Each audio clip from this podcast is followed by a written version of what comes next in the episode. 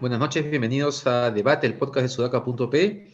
Estamos con Alexandra Emes y Paolo Benzi, quien les habla David Rivera, para comentar lo más importante de hoy. Y queremos retomar un tema que comentamos ayer, porque las implicancias y la reacción más fuerte se han producido hoy. Ayer eh, grabamos el podcast antes del sensible fallecimiento de un congresista de Perú Libre. De alguna manera eso eh, hizo que digamos que el contenido mismo del discurso y de lo que había pasado en el día tomara mayor relevancia, pero hoy día ya no. Y lo que más ha resaltado del día de ayer es que, es que mientras Mirta Vázquez intentaba en el Congreso dar un mensaje de cambio con responsabilidad, por decirlo de alguna manera, respetando eh, la libertad empresarial, este, por su parte el presidente Castillo decía en Jaén que eh, era necesaria una ley del Congreso para estatizar Camisea. Eh, y bueno, ¿qué ha pasado? Que hoy día el tipo de cambio ha vuelto a subir hasta cerca de los cuatro soles. De hecho, el de compra ha pasado a los cuatro soles. La bolsa de valores de Lima ha caído más de un punto. Y acá solamente para ver este, la reacción de los mercados también en el exterior, Solo decir que en las últimas semanas, después del cambio de gabinete eh, que ahora lidera Mirta Vázquez, la Bolsa de Valores de Lima, ya viendo, entre comillas, aislado el efecto del, digamos, eh, del radicalismo de Bellido, había comenzado a comportarse de manera bien pareja con las bolsas del mundo. Cuando salió una mala noticia en China sobre el caso inmobiliario, caía China, Estados Unidos, caía Perú. Incluso había días en los cuales caía China y si Estados Unidos subía, Perú subía en los últimos días, con los buenos resultados del, eh, empresariales del último trimestre, el tercer trimestre, la bolsa estuvo subiendo en Estados Unidos, en el Perú. Hoy día ha subido China, ha subido Estados Unidos, ha subido los precios de los minerales y el Perú se ha caído. Y eso es directamente responsabilidad de lo dicho ayer por Castillo. A mí me sorprende que hasta ahora no haya habido algún tipo de aclaración, porque estoy seguro que, seguramente Castillo va a salir a decir nuevamente que se refería a la nacionalización, no, no a tocar las empresas privadas, en que el gas sea para los peruanos. Seguramente en el gabinete debe haber ahorita una movida para que eso sea así. Pero la cosa es que con tantas de estas cosas, yo ya no sé si sea posible recuperar la confianza este, que podría o que debería estar transmitiendo Mirta Vázquez. El propio Julio Velarde dicho hoy día, ha tenido que decir, que, si, que se esperaba que la confianza empresarial se recupere para el segundo semestre, pero que ahora no se sabe. Y creo que esa frase recoge bastante bien lo que generan estas declaraciones de Pedro Castillo. Lo peor de todo es que mientras este gabinete siga así, ni siquiera es algo que va a hacer, porque no lo va a hacer, pero él tiene que decirlo. Pedro Castillo cree que sigue siendo el sindicalista que se para en la plaza y que su función es decirle a la gente cualquier cosa que le estimule, este, el ánimo de revolución o de reforma y no se da cuenta de las implicancias de lo que está diciendo. ¿Cómo han visto ustedes este tema? Mira, yo soy partidario de que el gobierno haga algo parecido a lo que se hizo en Bolivia, que es amenazar al sector privado con Allá incluso entiendo que se nacionalizó entre comillas, pero se nacionalizó simbólicamente, ¿no? Y le, incluso le pusieron los tanques en la boca de los pozos, todo fue absolutamente simbólico, por supuesto.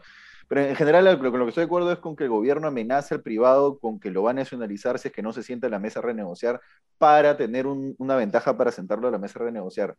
En eso, no, a mí que me dicen que soy, no, que soy un, este, de, que soy, que soy muy de derecha, que no sé qué, en eso estoy absolutamente de acuerdo. Es una forma efectiva y pragmática de sentar a la empresa para obtener un mejor, eh, un mejor ingreso para el Estado peruano y que por ende va a repercutir en mejor, una mejoría para todos los peruanos en teoría. Eso es bueno. Yo no soy, un, yo no soy de los que creen que ah, todas las malas señales tienen que evitarse para el mercado, porque cualquier cosa que diga en, en términos de cambio el presidente o el gobierno va a generar que la gente no quiera invertir el tema es que Castillo no sabe hacerla, pues, o sea, el gobierno de Castillo no sabe hacerla. Si tú vas a hacer algo así, te cercioras de que tu anuncio va a generar el efecto, el efecto deseado y te cercioras además de que ese efecto va a generar luego un rebote positivo y además te cercioras de que el anuncio, por más que vaya a generar miedo en los mercados, luego va a poder ser revertido por el, efecto positivo que va a traer. Si Castillo va a, a una de sus giras y dice necesitamos una ley del Congreso para poder estatizar. Entonces lo que está haciendo es decir, yo no puedo hacerlo, pero quiero hacerlo, pero entonces no se va a hacer, pero solamente estoy diciendo que yo quisiera hacerlo. Eso políticamente es un desastre, no tiene ningún sentido. Si tú vas a hacer lo que, lo que yo dije al principio, que es poner los tanques en la boca de los pozos para obligar al privado a sentarse a, renegociar, entonces haz algo que sea realmente eficiente. No digas, uy, necesitamos una ley de Congreso que nunca te la va a dar, por supuesto, porque el tipo no se ha enterado que, que la izquierda tiene, que no es mayoritaria en el Congreso y, digamos, hazlo, consigue los resultados y entrega los resultados y que ese sea tu mensaje político, el resultado, que tu mensaje político sea, si no te sientas, te expropio y, si, y, digamos, después de sentarte voy a conseguir el resultado y ese va a ser mi mensaje político de cara a la gente. Pero lo que hace Castillo no tiene ningún, absolutamente ningún sentido, ni político ni comunicacional, es tonto. Y además voy a cerrar con esto, que es, este sería el momento exacto para dar mensajes eh, concretos que si es que no van a ir en la línea de lo que dije al principio, tendrían que ir en la línea de lo siguiente. Conozco muchísima gente, eh, empresarios, empresarios pequeños, empresarios jóvenes que querían poner una empresa, que querían empezar su emprendimiento, que querían empezar con un negocio que, digamos, a raíz de la pandemia, digamos, que recolocaron, los botaron de su trabajo, tenían un ahorro y querían poner una empresa y querían empezar y dijeron, ya, este es el momento, si no es ahora, ¿cuándo? Voy a sacar de lo, malo, voy a sacar una oportunidad, etcétera. Y cuando entró el gobierno de Castillo dijeron mm, un ratito, no es momento. No es que no lo quiera hacer, no es que no voy a desechar los planes, pero no es momento ahora. Vamos a esperar a ver los primeros mensajes. Ya, los primeros mensajes fueron Guido Bellido, en fin, ya se bajaron a Guido Bellido, ya tienen un gabinete mucho más moderado, ya tienen un gabinete mucho más confianza. Y hoy es el momento de decirle a esos pequeños empresarios, a esos pequeños jóvenes y nuevos empresarios, decirles, oye, mira, ya, empezamos así, ya me di cuenta, puedes invertir, porque esas personas no son personas que van a sacar sus capitales y van a pues, irse a invertir a, Canadá o a Australia o a Bolivia, no, son gente que tiene pues X cantidad de dinero suficiente para empezar una pyme una, o una MIPE, una micro y pequeña, y, y lo han aguantado porque no querían arriesgarse a un Castillo, pero si Castillo ya está tomando el camino contrario, es momento hoy para decirles, señores, inviertan porque van a tener reglas claras y el dólar no se va a disparar a 4.50. Lo que dice David es claro, ¿no? Si es que en el mundo estuviera la tendencia como está en el Perú, podríamos decir que es una tendencia global, pero hoy no es así, pues hoy el dólar ha estado subiendo, el precio del dólar ha estado subiendo por neto y claro efecto de la incertidumbre del voto de confianza de Mirta Vázquez y lo que dijo el presidente. No tiene ningún sentido si es que no hay un resultado posterior. Si la vas a hacer, tienes que saber cómo hacerla. Si no sabes cómo hacerla, no la hagas, no mandes ese mensaje porque la, la, fría es peor. ¿no? pero mira, Paolo, yo no, yo no estoy de acuerdo con que, con que se deba amenazar o, con que la amenaza sea el camino para ajustar a, las decisiones que tiene que sacar el, privado con una renegociación. ¿no? O sea, las amenazas nos, nos, no son salidas inteligentes ni democráticas para, para llegar a acuerdos. Y por otro lado es ponerse también en los zapatos del empresario y esto no significa que uno va a estar más a la derecha de, alguien o, tal cosa, sino ser prácticos. Eh, o sea, hay, que ver que esto sea un negocio realmente y que, funcione para todos. O sea, acá el problema es la masificación del gas, que es lo que Mirta Vázquez justamente mencionó ayer en su discurso. Eso es un, tema muy importante y aquí el Estado se tiene que mojar. O sea, el Estado no tiene simplemente que amenazar ni, ni, pedir cosas al, al privado. El Estado tiene que hacer y mucho para la masificación del gas, no solamente en términos de inversión en infraestructura, que estamos hablando de ah, bastantes recursos económicos, sino también de, de, comprarse el pleito de verdad. O sea, yo cuando he visto temas de desarrollo con regiones, para la electrificación nomás. O sea, Paolo, David, hay pueblos en, en, la Sierra del Perú que no tienen energía porque el Ministerio de Cultura sigue durmiendo el sueño de los justos porque todavía no da la buena pro, digamos, de que ahí en zona no es arqueológica, por lo tanto se puede construir una planta de, de, de electricidad para el pueblo. Entonces, este, no se puede vivir así también con un Estado tan, tan ineficiente, ¿no? Entonces, acá, acá el tema no es simplemente ni amenazar ni ajustar al privado, porque además estamos viendo no genera los resultados que el propio gobierno quisiera, porque la verdad que yo tampoco ya ni entiendo qué cosa quiere el gobierno.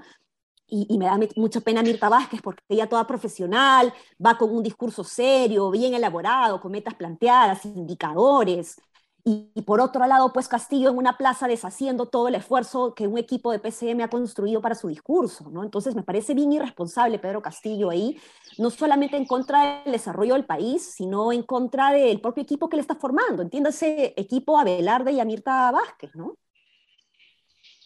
Ahora, eso es. Ahora, yo Castillo, hay que un pedido a Castillo. Date cuenta que eres presidente de un país, es decir, pucha, esa es una cosa que tiene que darse cuenta. Si quiere, yo, de lo, yo entiendo a dónde vas, este, Ale, con el tema de que el tema no es amenazar. Y estoy de acuerdo con eso también. Eh, sí. Ahora, creo que Pablo va al punto de decir, oye, ya, imagínate que lo quieres hacer. ¿No? Ya quieres hacerlo, pero hazlo, pues entonces, pero no estés lanzando cosas que, no implican ningún hecho posterior, porque no va a pasar nada de eso. Este, porque esa ley efectivamente tendría que darle al Congreso y porque no tiene la fuerza para estatizar nada. Entonces, ¿para qué lo dices? Es como, yo voy a eso, yo voy a eso, e, e, exacto. Si, si, si, vas a decir un mensaje que va a tener un efecto negativo sobre la confianza empresarial, bueno, que es un mensaje pragmático y eficiente para conseguir un objetivo, ¿no? que sea sentar a la mesa de renegociación y renegociar. Lo que ha dicho Castillo no tiene ningún efecto de ningún tipo. Y yo sí estoy de acuerdo con amenazar, ¿sabes por qué? Porque los empresarios son un poder en el Perú, son un poder fáctico, son un poder con influencia. Es decir, a la empresa tú no le vas a renegociar el contrato de ninguna otra manera que no sea poniéndote contra las cuerdas. Eso te lo garantizo. La empresa de buena gente no se va a sentar a decir, ah, ok, te quiero pagar más regalías. Eso jamás va a ocurrir. Ah, ok, este, vamos a hacer eso. No, eso jamás va a ocurrir. Si, el, Estado no se pone duro con la empresa, en este caso específico, caso por caso, ¿ah?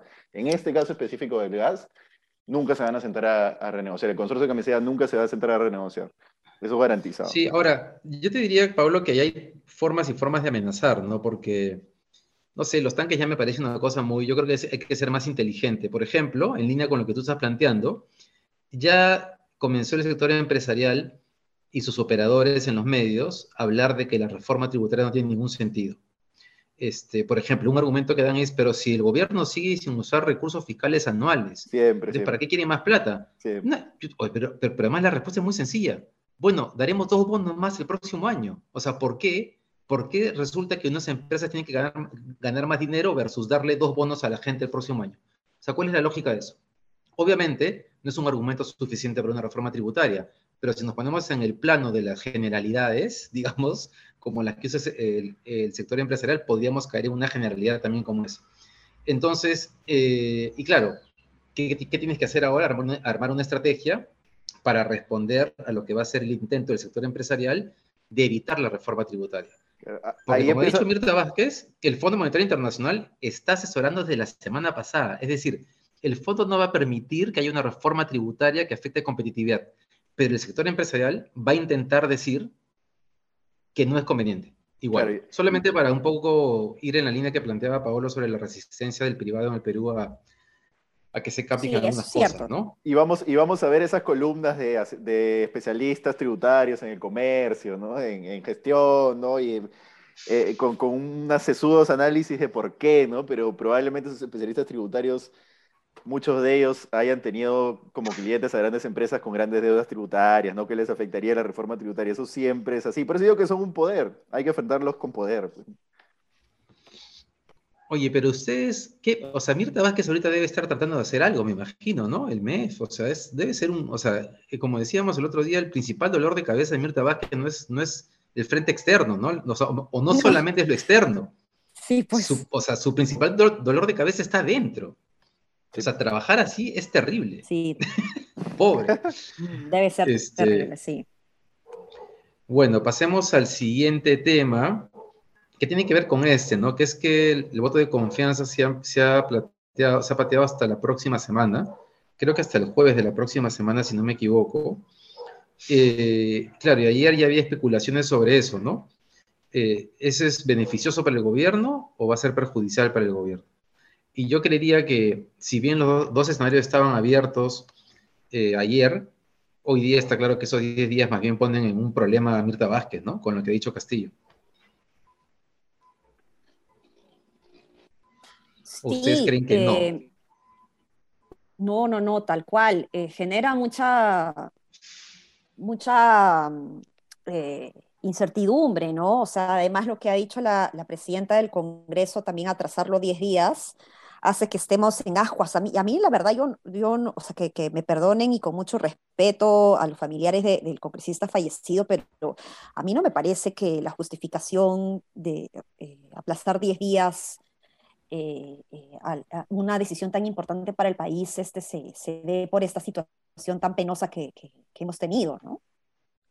Es mucho, yo también creo que es mucho. O sea, ha debido ser este jueves, hoy es martes, ¿no es cierto? Ha debido ser este jueves este, sin ningún problema. Ah, sí, yo también coincidiría, ¿no? Alargar la incertidumbre no tiene mucho sentido, más que si hubiera normativa, que la verdad que yo no la tengo clara si es que, oye, de repente tienes que aplazarla tanto tiempo porque no se puede hacer una sesión tan inmediata. En fin, no, no tengo nada de eso en, en mi registro, pero si lo hubiera, bueno, se entiende, pero no tiene, si es que no lo hay, no, no tiene ningún sentido aplazarlo tanto tiempo. A ver, es, es, es lamentable que se muera un congresista, sin duda es lamentable, pero, pero digamos, con ese factor ya asimilado, diciendo que la muerte del congresista no tiene nada que ver con un tema político, sino es un tema de salud propio de él, Aprovecho para hacer un paréntesis y, notar la irresponsabilidad de Jacqueline Fox cuando dijo que uno, otro congresista de la bancada le había dicho que había sido un homicidio. Eso no se puede informar así tan fácil. Cierro, paréntesis, Cierro paréntesis, lo tuvo que sacar. Este, pero bueno, dado que no tiene nada que ver con un tema político, yo te diría que sí también. No tiene mucho sentido aplazarlo tanto. Ahora, ¿a quién beneficia ese aplazamiento? Si es que lo vemos como una pelea entre ejecutivo y oposición. Yo creo que beneficia ese aplazamiento al Ejecutivo, ¿no? Porque el Ejecutivo tiene un tiempo más para poder negociar con las bancadas el voto de confianza, si es que eso es lo que va a hacer. Todos sabemos que el Ejecutivo va, el, mejor dicho, la Premier va, habla y las bancadas deciden por unos factores absolutamente distintos a lo que dice la Premier. A menos pues que la Premier se pare ahí y diga, no sé, pues voy a nacionalizar 30 empresas mañana mismo, en fin, eso no ha ocurrido, ¿no? Pero, pero todos sabemos que la negociación se da atrás si es que la negociación del, gobierno es denme el voto de confianza, entonces 10 eh, días más o algunos días más le favorecen para poder seguir negociando. Eso en el entendido de que lo está negociando y que todavía hay cabos sueltos, ¿no? En el entendido de que ya estaba un voto de confianza, que es entiendo que no es el, sentido, que es entiendo que no es el escenario, ¿no? Porque ya estaba el voto de confianza decidido dárselo, eh, bueno, el escenario es lo mismo, para mí, para mí sigue siendo lo mismo. No creo que haya nada en esta semana, menos que en los dominicales este domingo salga pues una bomba contra Mirta Vázquez, que es, es, ilógico. Este, no creo que haya cambie mucho, ¿no? Yo creo que igual se lo van a dar y se lo van a dar a regañadientes como siempre y para adelante, ¿no?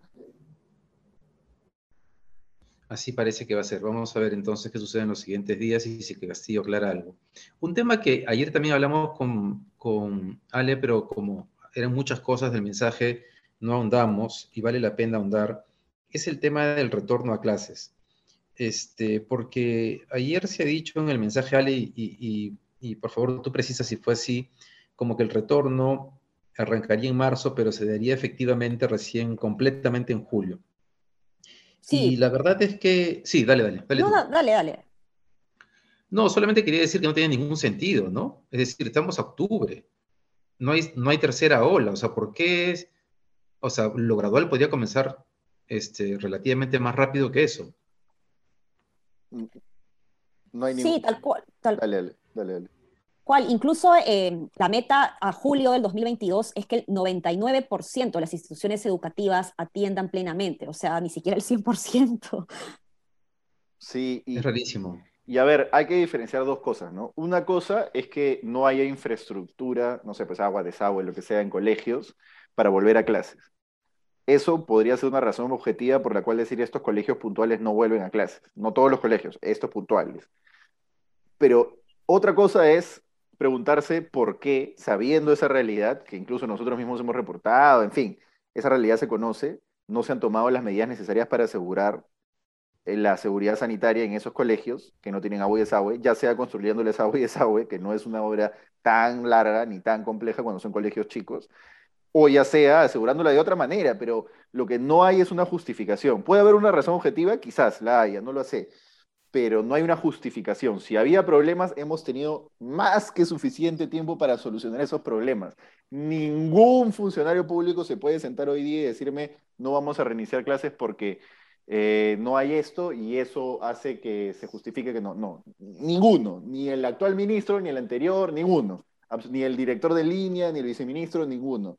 todos la, han embarrado. Ojalá que, que rectifiquen, porque realmente es un golpe moral al estudiante a un, estudiante además ya golpeado porque la educación pública no es la mejor y hay que aceptarlo, no es la mejor, la educación pública de ese país no es la mejor. Es un estudiante ya golpeado por una mala educación o por una educación menos buena, en, algunos casos, en otros sí, pues hay casos en que la educación pública es mejor que un colegio privado, sí, pero no es la mejor educación. Entonces un estudiante que recibe una educación que no es la mejor, decirle te vas a perder, ¿cuánto es ya? Un año hasta el 2021, otro año, o sea, dos años y un poco más, te vas a perder de clases por la ineptitud de los funcionarios, eso es un golpe moral a cualquier persona, ¿no?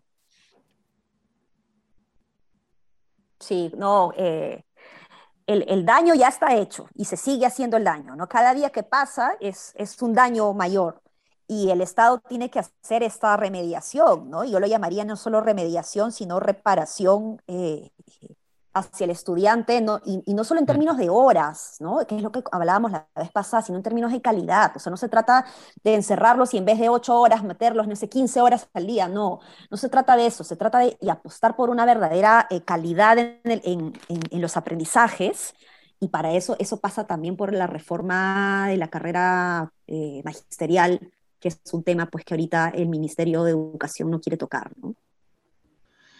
Así es. Bien, nos vamos a quedar con eso. Ojalá que el ministro de Educación, que parece que su prioridad es más la agenda del sindicato que la del retorno a, las clases, este, reciba un llamado de atención y una presión de, del presidente y de la primer ministro, ¿no? Porque no es posible que, digamos, que las prioridades estén establecidas de esa manera. Bien, muchas gracias por habernos acompañado. Veremos qué cosa pasa en las siguientes horas, qué cosa pasa mañana si Castillo aclara lo que dijo. Ya me está haciendo acordar a Toledo cuando tenía el primer ministro. ¿Cómo se llamaba el primer ministro de Toledo que tenía? Ferrero, ¿no? Que era el traductor. En el, especial del humor salía su doble diciendo traducción, me acuerdo clarito. Efectivamente. Pedro Castillo requiere un traductor. Bien, muchas gracias por habernos acompañado. No se olviden de seguirnos en las redes sociales, también en YouTube. Eh, ayer Lili nos hizo acordar que en Facebook estábamos como Sudaca Perú, ¿no es cierto? Sudaca Perú. Sudaca Perú, eh, siempre, en todas las y redes. los demás sí es. en todas las redes. El nombre, el, nombre, el nombre es Sudaca, pero todos los, los usernames, o sea, los arrobas, por ejemplo, son Sudaca Perú. Eso es. Bien, muchas gracias por habernos acompañado. Hasta mañana. Nos vemos. Chao, chao.